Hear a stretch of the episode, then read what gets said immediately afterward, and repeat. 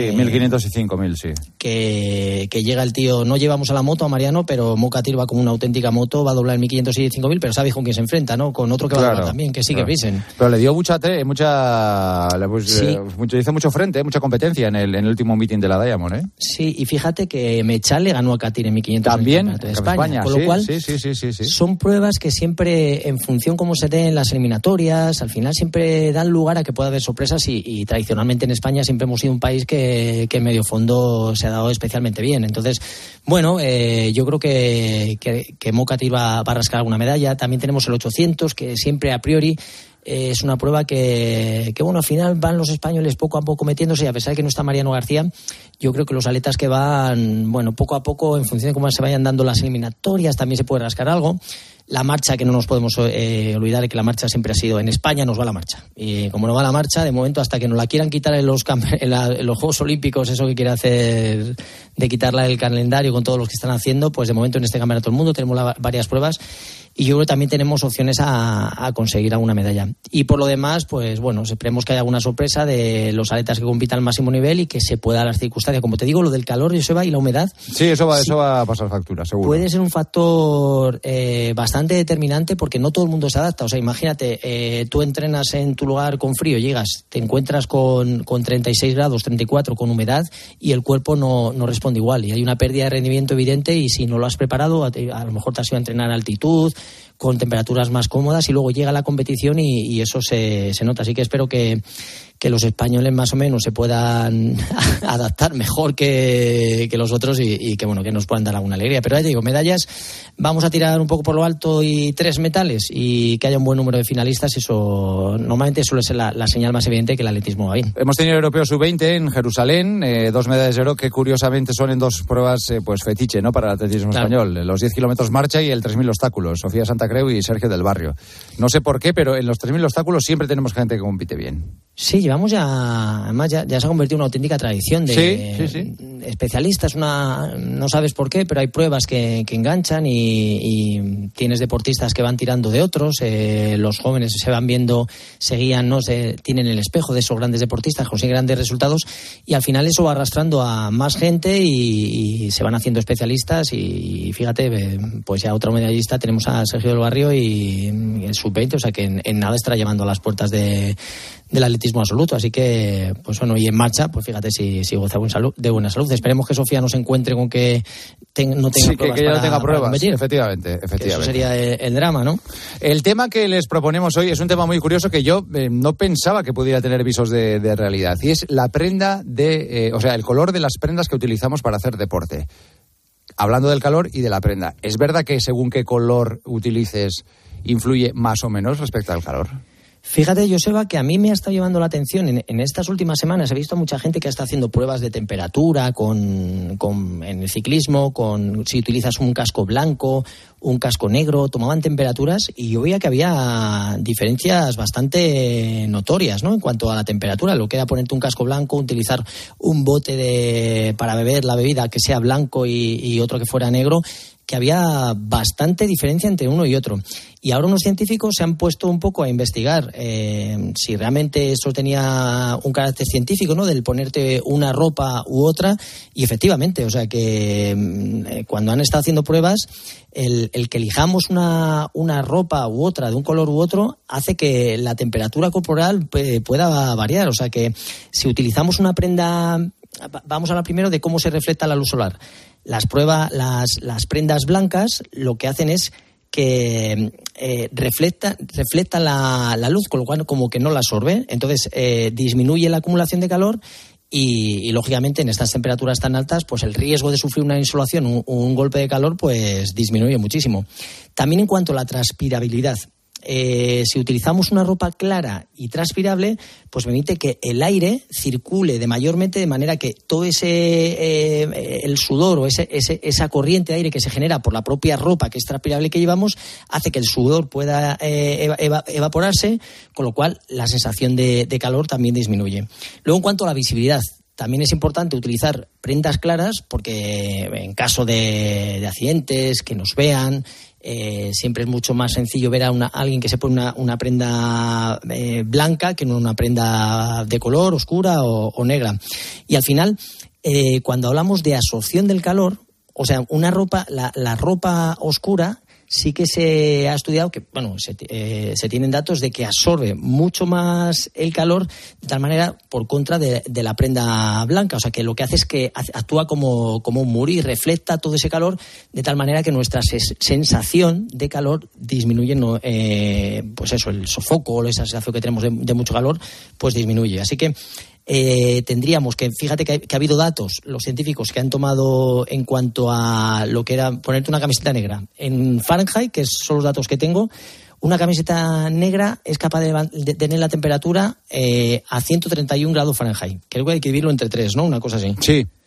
Y luego, eh, la camiseta blanca, por el contrario, 118 grados Fahrenheit. O sea que estamos hablando de, una diferencia bastante evidente entre lo que es una camiseta blanca, una camiseta oscura.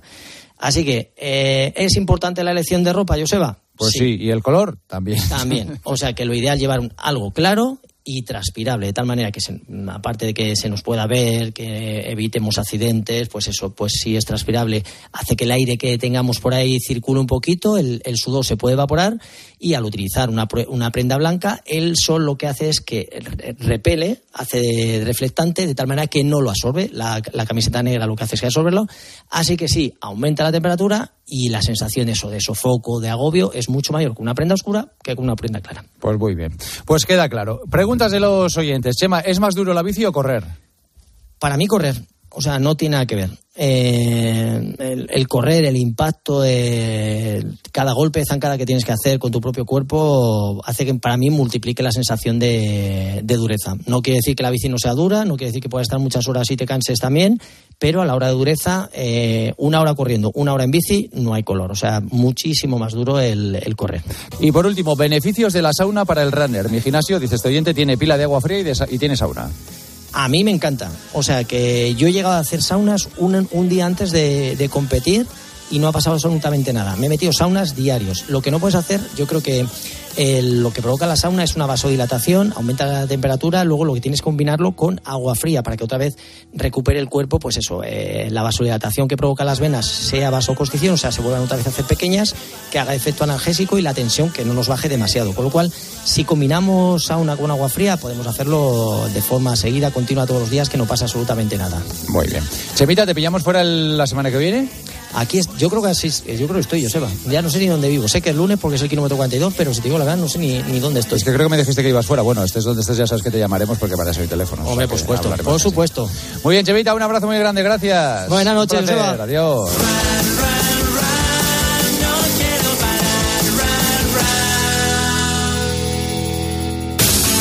Pues ahora es momento para nuestro mensaje de William Hill en el partidazo. Crea tu propia apuesta personalizada al momento, ahora mismo con crear mi apuesta de William Hill. Haces tu selección para el partido que quieras y eliges la combinación de apuestas que más te guste. Haz tu mejor jugada en williamhill.es. ¿Apostamos? William Hill, desde 1934. Juega con responsabilidad y solo si eres mayor de 18 años. Señores, nos vamos, aquí lo dejamos, pero mañana hay tiempo de juego y a una hora muy poco habitual, 10 menos 10 de la mañana, semifinal del Mundial Femenino. Así que aquí estaremos en tiempo de juego y por supuesto a partir de las once y media de la noche, 10 y media en Canarias, en el partidazo. Gracias por estar ahí un día más. Mañana viene Juanma, ¿eh? Hasta mañana, adiós. Soy el fuego que arde tu piel, soy el agua que Joseba Larrañaga. El partidazo de Cope. Estar informado.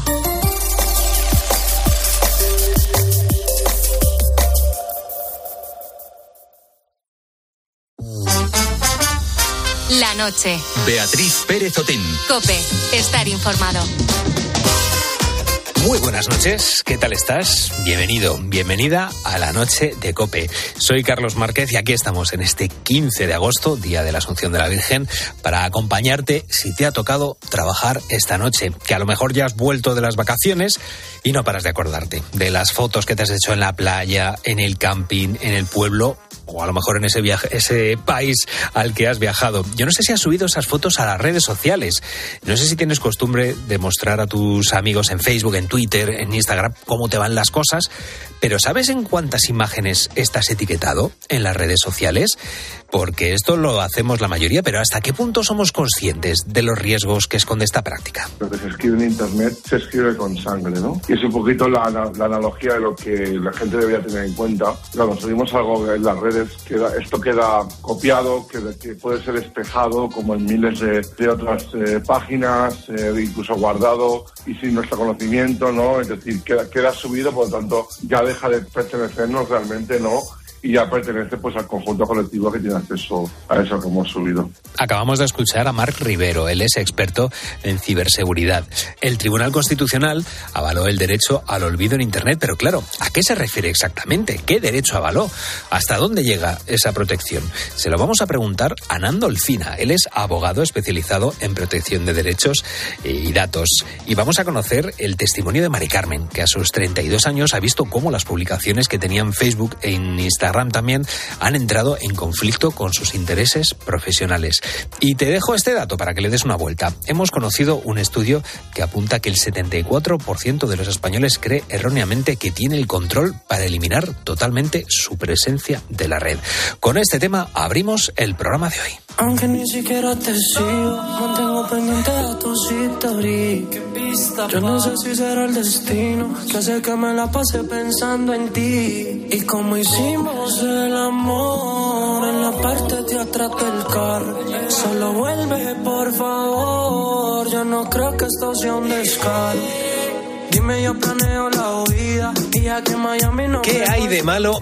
¿Qué hay de malo en publicar en nuestras redes sociales una fotografía en la que se nos ve en una cena con amigos o un vídeo en el que se nos ve bailando a tope y disfrutando de una fiesta? Pues a priori, pues es una cosa totalmente inofensiva. De hecho, es algo inocente porque disfrutamos mucho bailando cuando estamos con nuestros amigos. Pero claro, los años van pasando y a lo mejor cambiamos nuestra manera de ser, cambiamos nuestro perfil, tanto personal como profesional. Lo que antes nos parecía muy divertido y digno de compartir sin ningún tipo de reparo, pues bueno, pues ha convertido en un problema eh, o algo incompatible con nuestra vida profesional. Está claro que no tenemos en cuenta todos estos matices cuando subimos cualquier material a cualquier red social. Mari Carmen tiene 32 años e intentó eliminar de sus redes sociales fotografías y vídeos de fiestas que compartió hace ya unos cuantos años ella consideró que, bueno, que no le apetecía ofrecer esa información, que no tendría que estar en estas plataformas. No era nada simplemente cambio de opinión. Y digo que lo intentó porque, además de ser un proceso complicado, no ha podido eliminar su rastro al 100%. Mari Carmen, buenas noches, ¿qué tal estás? Buenas noches, Carlos. ¿Qué tal estáis? Bueno, eh, en un momento, ¿en qué momento quiero decir eh, dijiste o decidiste eh, que bueno que las barreras de lo personal y lo profesional se tenían que establecer más claras y que se podía que tu vida, digamos, profesional se podía ver perjudicada por unos contenidos? Cuéntanos qué contenido, si quieres, es ese que has ido eliminando y por qué crees que podía perjudicarte. Pues eh, esto me sucedió cuando yo empecé a trabajar. Yo abrí mis perfiles de redes sociales cuando era estudiante en la universidad. Como todos. Y bueno, pues ahí tenía pues muchos contenidos, etiquetaba a todos mis amigos para que me viesen, ellos a mí, en fin, subíamos vídeos, fotos. Y luego yo empecé a trabajar en una consultora internacional, en un, en un puesto muy serio, en la que, bueno, pues también como las barreras personales iban diluyendo, empecé a tener a compañeros de trabajo y, bueno, pues incluso pues, personas con las que, a las que daba servicio, clientes en mis redes sociales. Y entonces de repente yo en ese momento me di cuenta de que ese perfil no encajaba con la imagen que yo quería dar a nivel profesional y bueno, que mi estilo de vida tampoco era el mismo que en ese momento. Entonces ahí fue cuando yo pensé que sería buena idea pues adaptar un poco esas imágenes a, a mi situación profesional de ese momento. Y ahí fue cuando me encontré, empecé a borrar publicaciones. Borré publicaciones y ahí fue cuando Facebook, el propio Facebook me avisó y me dijo, aunque borres las publicaciones, si estás etiquetada, sigues. Y ahí fue cuando yo me tomé conciencia de lo complicado que era salir un poco de ese círculo. Eh, contacté con todas las personas que me habían etiquetado en ese momento, pero claro, son muchas fotos, muchas etiquetas, Claro. muchos terceros, muchos amigos. Es lo que te iba a amigos. decir. Yo no sé cuántas horas Y- has invertido para, para intentar eliminar este rastro, pero me imagino que habrán sido muchas. Muchísimas. Y luego hubo un momento en el que me di cuenta que esto es como un retweet, o sea, tú lo borras de tu hilo, pero si se ha retuiteado 5.000 veces y de esas 5.000 otras 2.000 y de esas 2.000 otras 1.000, o sea, O llega un momento que, que, que pierdes completamente, el- o sea, no, no eres capaz de eliminarlo. Es inabarcable, me imagino, todo, todo esto. Yo no sé si en, en algún momento... Y en algún momento pensé en cerrarlo. Pensé, voy a cerrar el perfil de- del Claro. todo, pero da igual, porque tú haces la búsqueda y mi nombre sigue apareciendo porque sigo etiquetada en muchas de esas publicaciones. O sea, conseguí más o menos reducir a la mitad el daño, pero no, no, no he sido capaz de eliminarlo por completo. Y en ese caso, eh, ¿qué haces? ¿Te diriges a la plataforma, a la red social? No sé si será Facebook, Sí. Instagram. eh, Yo me ¿Te diriges dirigí- y, qué yo- respuesta te yo dan? me dirigí al servicio de atención al cliente de, de Facebook, que fueron muy rápidos, tengo que decirlo. Ujú. y lo que me lo que bueno lo- a lo que me remitieron fueron a, la- a los permisos que yo había dado en ese momento al funcionamiento de la propia red y a cómo tenía yo configurada la privacidad y ahí fue cuando me di cuenta de, de todo eso que pues cuando tenía veintitantos años y lo abrí pues di a aceptar a todo y no me lo leí la verdad no- Claro, yo no sé si tienes No gente, gente cercana eh, que tú les vayas advirtiendo ahora de esta, de esta situación. Ahora mismo nos Sí, están escuchando vuelto- muchísimas personas, pero yo no sé si en tu poco- ámbito privado. me he vuelto un poco activista loca de cuidar con lo que hacéis, pero Claro. sí, porque me parece importante. O sea, creo que es algo que no lo piensas y que tú dices, bueno, pues yo en cualquier momento esto lo borro y, y se acabó, pero no, no se acaba. Y estamos hablando de fotos que no son complejas ni de temas más com- Ni comprometedoras, entiendo, sí, sí, que- Pero podrían serlo, quiero, bueno, podrían ser otro tipo de fotos que a lo mejor me pusieran en una situación en la que Claro. a mí esto me hubiese generado un problema real. No es mi caso, porque estamos, como tú decías al principio de la intro, o sea, son fotos pues de fiesta con amigos, bebiendo, saliendo, bailando, o sea, tampoco es nada terrible, pero bueno, podrían ser otro tipo de contenidos que me hubieran podido perjudicar mucho en mi trabajo, me hubieran podido, pues no sé, pues podría ser un problema más grande de lo que ha sido. ¿Tú crees que somos conscientes realmente de, bueno, cada vez que aceptamos las condiciones de cualquier red social, de cualquier página, ¿tú crees que somos realmente conscientes? Porque, bueno, antes lo decíamos, ¿no? Un estudio apunta que el 74% de los españoles creemos que tenemos el control para eliminar totalmente nuestra presencia de la red y es una concepción errónea. Eh, ¿Crees que este problema es mucho más extendido de lo que creemos? Sí, yo creo que sí. Yo creo que no somos conscientes por eso, porque no, bueno, no evaluamos en todas esas plataformas. Yo lo he descubierto luego tienen unas configuraciones de privacidad que te permiten, eh, por ejemplo, eh, eh, que nadie te puede etiquetar. Tú eso lo puedes bloquear, pero eso si no lo haces desde un principio, o sea, creo que nos falta información en cuanto a cuánto queremos compartir y con quién, que no tiene nada de malo, o sea, que con eso yo tampoco quiero decir que, que sea malo ni que tengas que Claro. Que- que pensar Estamos hablando de un caso de un caso pero- particular en el que podría a lo mejor eh, perjudicarte de, de una manera profesional lo que había subido personalmente, pero bueno, estamos hablando efectivamente de un caso particular. Yo no sé si dejaste de subir el contenido, si vas a subir alguna foto de las vacaciones este año a tus redes sociales o cómo o si ha he hecho cambiado. priva- bueno, lo he hecho privado, he cambiado todas las configuraciones, he eliminado o sea, todas las opciones de referencia, de etiqueta, de arroba, de hashtag, de todo. Y ahora estoy más en el mundo paisaje y cosas así como que son menos comprometidas. Y luego me he abierto un perfil personal solo con mis amigos separado de este, donde puedo ser más yo y, y creo que es justo también, ¿no? O sea, que tampoco tengo nada que avergonzarme. Es sencillamente que, bueno, mis prioridades han cambiado y, y ahora tengo otras necesidades que son compatibles siempre y cuando no esté mezclado. Bueno, pues esperemos que quede muy claro ese límite entre la vida personal y la vida profesional, tanto desde el punto de vista, pues bueno, real, incluso desde el punto de vista de las redes sociales. Pues Mari Carmen, muchísimas gracias por contarnos tu experiencia en la noche de Cope. Muchísimas gracias a vosotros, Carlos. Ha sido un placer. Un abrazo.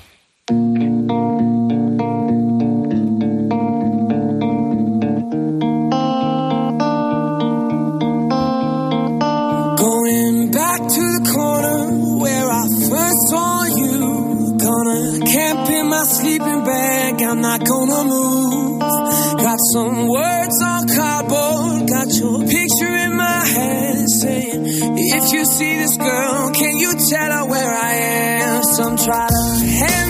A lo mejor después de haber escuchado eh, la situación, la vivencia de Mari Carmen, te preguntas, ¿y qué hago yo si estoy en una situación como la de ella, ¿no? Eh, ¿Qué hago si tengo un contenido que a lo mejor no quiero que vea todo el mundo? Que ojo, que no tiene que ser un contenido para nada íntimo ni comprometedor, sino que bueno, que puede ser a lo mejor simplemente que no es compatible con nuestra vida eh, profesional.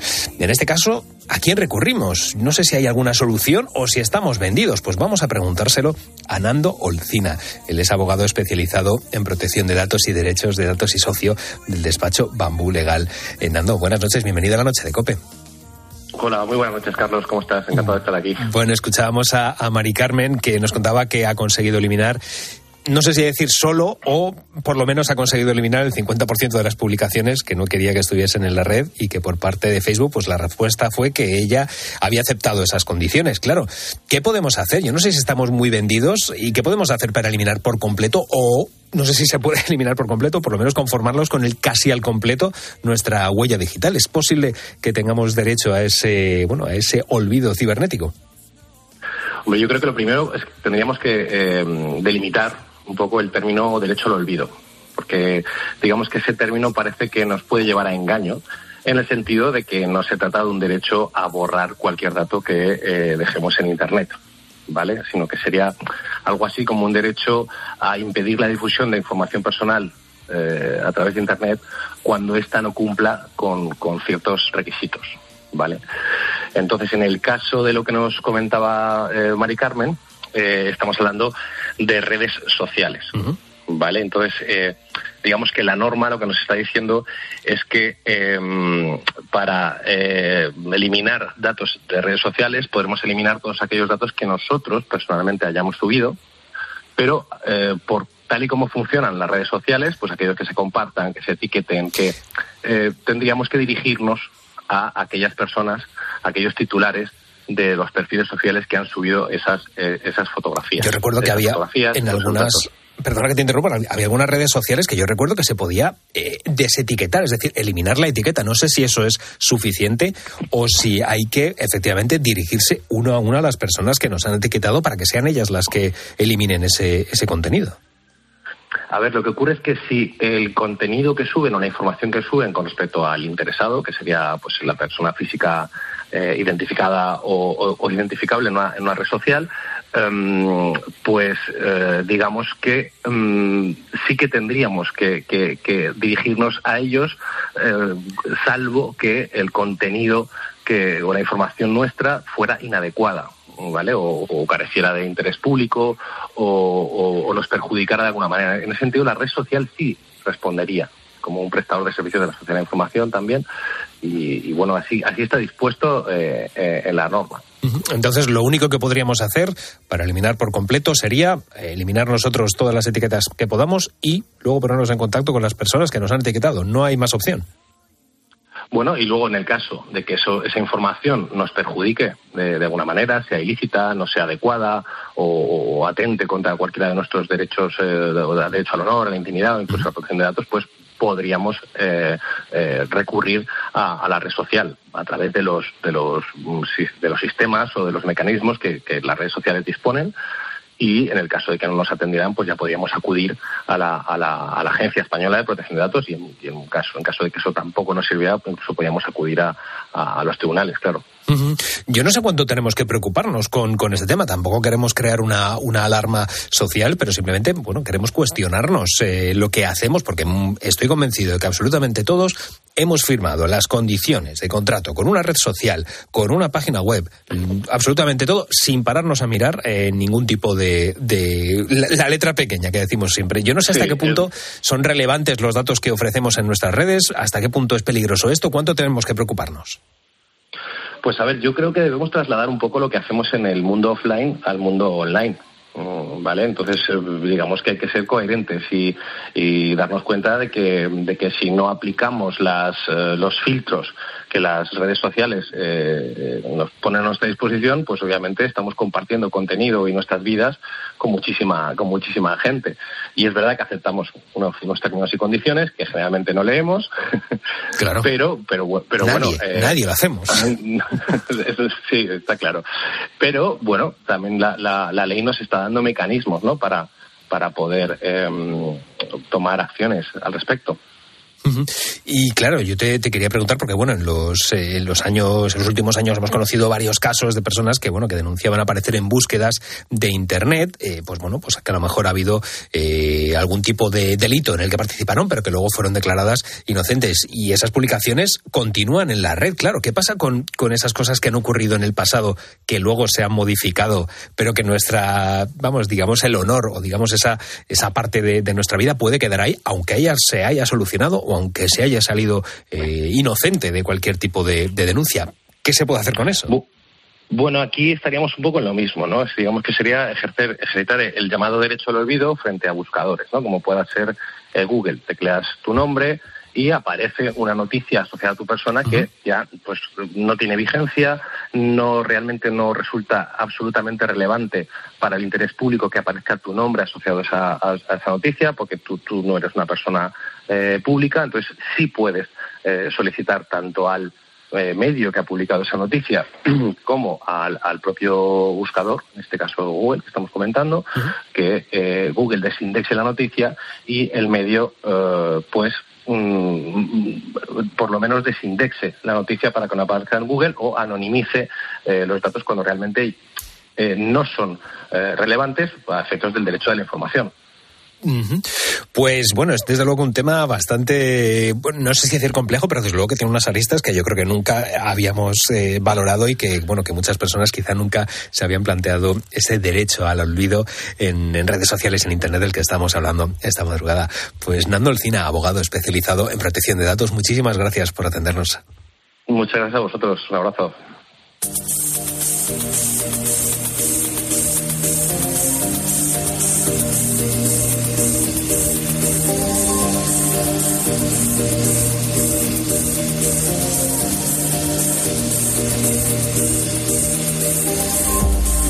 Quiero volver a ese dato con el que empezábamos el programa. El 74% de los españoles cree erróneamente que tiene el control para eliminar totalmente su presencia de la red.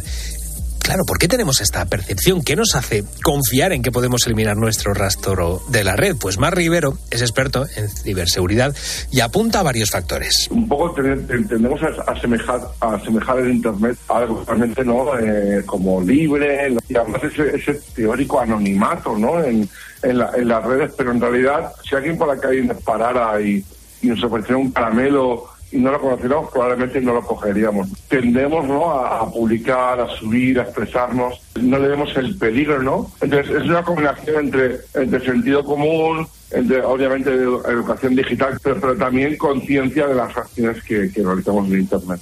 Sentido común, educación digital y conciencia de las acciones que realizamos en Internet, es lo que dice Mar Rivero. El verano, claro, es una época en la que aumentamos el número de fotografías y vídeos que publicamos en redes sociales, pues tenemos más tiempo, queremos llamar la a lo mejor la atención de algún de alguno de nuestros amigos o queremos, pues oye, lucirlo bien que nos lo estamos pasando. Pero claro, ¿a qué riesgos esconde, qué riesgos esconde el subir constantemente dónde estamos? La plataforma que suele ser donde colgamos ese tipo de cosas sería Instagram. Primero, tener solamente conectados a la, a la gente que realmente conocemos. Y obviamente, pues no está mal compartir aquello que haces, pero obviamente si no lo haces en tiempo real, por ejemplo, que sería una, una solución. Si quitas la ubicación o no la añades tanto de la fotografía como de la publicación que haces en la, en la red social y conseguimos hacer lo que se llama esa desconexión emocional con las redes, para obviamente poder compartir, porque están hechas para eso, están diseñadas para eso, sin ningún tipo de problema, pero, pero evidentemente, pues no poner estoy ahora mismo eh, aquí justo en esta ubicación, pues hombre, yo creo que no hace falta tampoco dar tan explícito en esta información porque puede ser utilizada por terceros, ¿no? Y hay un montón de robos también en, la, en, casas en la parte, en la parte vacacional del año. Y lo último que, hemos preguntado a Mar Rivero es, claro, que después de todo lo que hemos escuchado esta noche, ¿qué puedo hacer para eliminar o para reducir mi presencia en Internet? ¿Es posible o estamos vendidos? Mitad vendidos, mitad no. ¿eh? Es decir, hay, hay plataformas que sí que permiten, mediante sus mecanismos, el forzar, remover pues, ciertas fotos o que atañen a nuestra persona y demás. Esto, esto en la actualidad es posible. Y luego hay, por ejemplo, si esto queda indexado, imagínate, ¿no? Que cuelgan esa foto en una página web, ¿no? Dependiendo de dónde la coloquen, por ejemplo, si tú colocas una, yo coloco una foto tuya en un blog de Blogspot, que es la plataforma que utiliza Google, y yo difamo sobre ti, digamos que eso, aunque suene así fuerte, está permitido en la plataforma. Es decir, no, no van a remo- remover el contenido. Y probablemente tengas que estar en, tengas que entrar en trámites legales para poder hacerlo. Entonces, en otras páginas, normalmente se puede llegar a vetar el contenido aludiendo a que están hablando de ti sin tu permiso, ¿no? Pero como digo, es un proceso ya más de tipo legal y costoso y largo en el tiempo. Pues esperamos que con esto tengamos más conciencia a la hora de aceptar las condiciones de las redes sociales en las que subimos contenido y que siempre seamos muy responsables y pensando no solamente en el presente, sino también en el futuro de nuestra vida y de ese contenido del pasado.